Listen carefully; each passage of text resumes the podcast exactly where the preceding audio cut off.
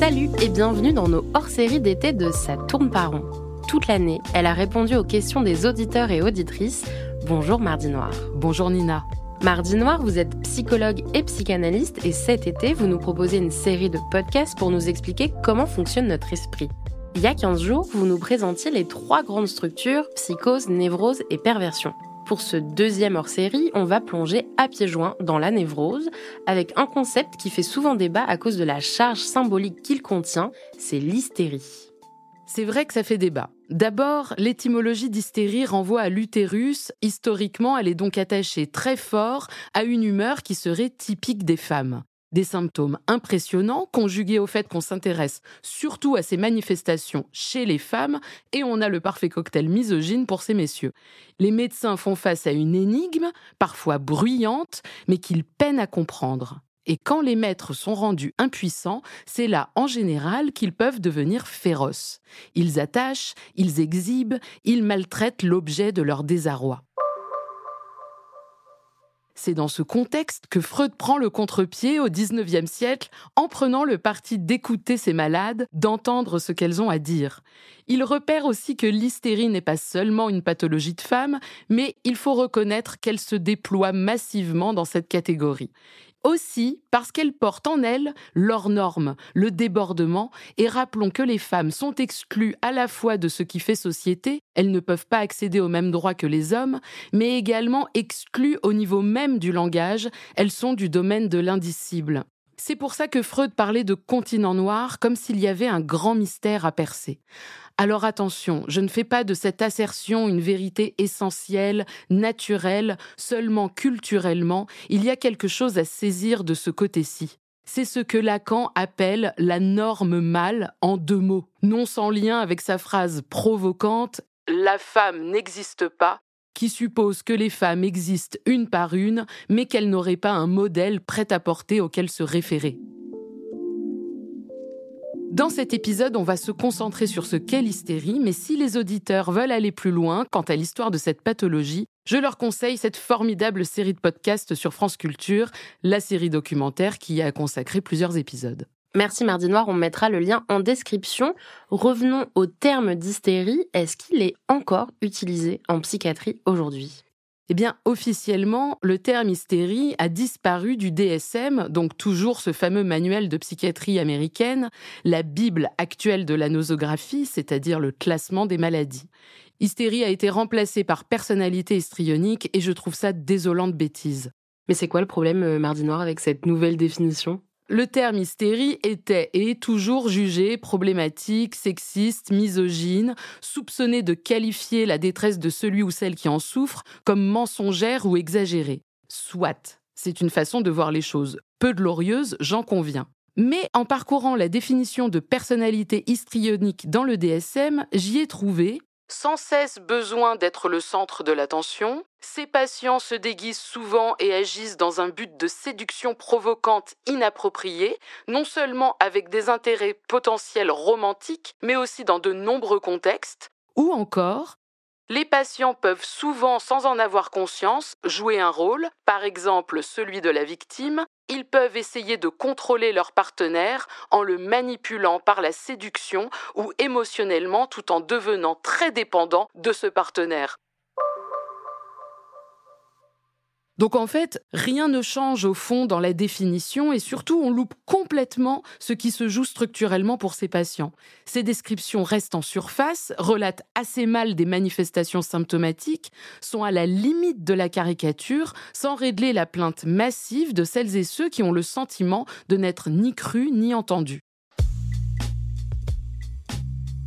Mais au fond, qu'est-ce qu'elle nous dit du patient, du coup, cette structure hystérique? Bien, ce qui nous intéresse en psychanalyse, c'est comment s'organise un sujet. Dire de quelqu'un qu'il cherche à être le centre de l'attention peut déjà aussi bien correspondre à une névrose qu'à une psychose, et comme on l'a vu dans le premier épisode, on ne traite pas ces deux structures de la même manière. Non, ce qu'on cherche à saisir, c'est qu'est-ce qui sous-tend le symptôme. Celui-ci est une indication, un indice, mais n'est pas la structure même du sujet.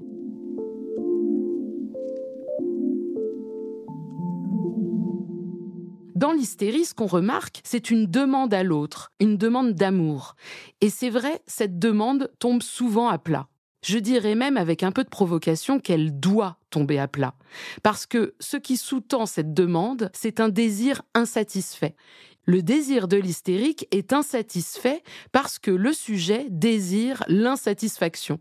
Évidemment, ça ne va pas de soi, ce n'est pas reconnu de suite par les personnes concernées, mais je vais quand même vous donner un petit exemple tiré de mon cas personnel, comme ça, pas de problème de secret professionnel.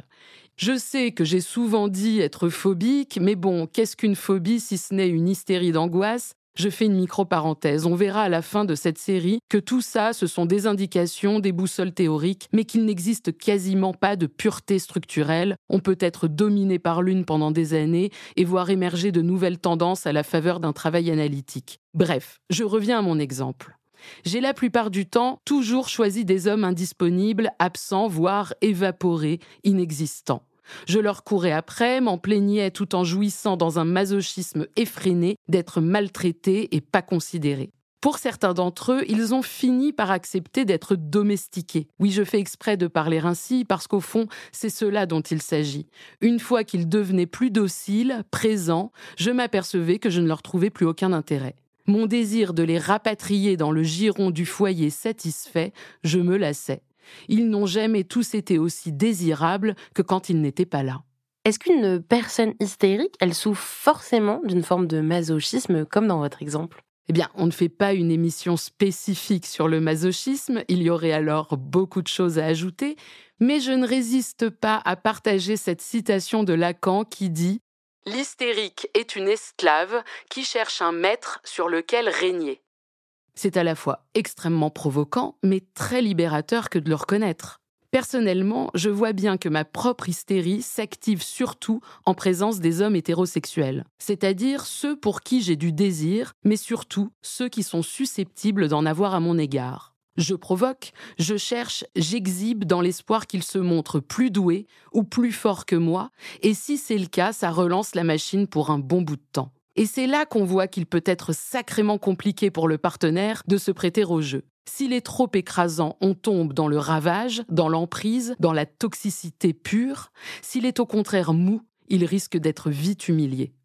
En fait, l'hystérique, en étant toujours à jouer tous les rôles, celui du maître, celui de l'esclave, pose une question certes un peu désuète, mais qui ne cesse de s'actualiser, à savoir la question de l'identité sexuée et de tout ce qu'elle charrie d'ambivalence sur les rôles actifs, passif, masculin, féminin, et ça peut aller très vite. Ça tourne, ça déborde, ça peut même les empêcher de penser quand les symptômes sont massifs, parce que freiner cette course folle, c'est risquer l'effondrement, un peu comme une toupie qui tombe quand elle est à l'arrêt.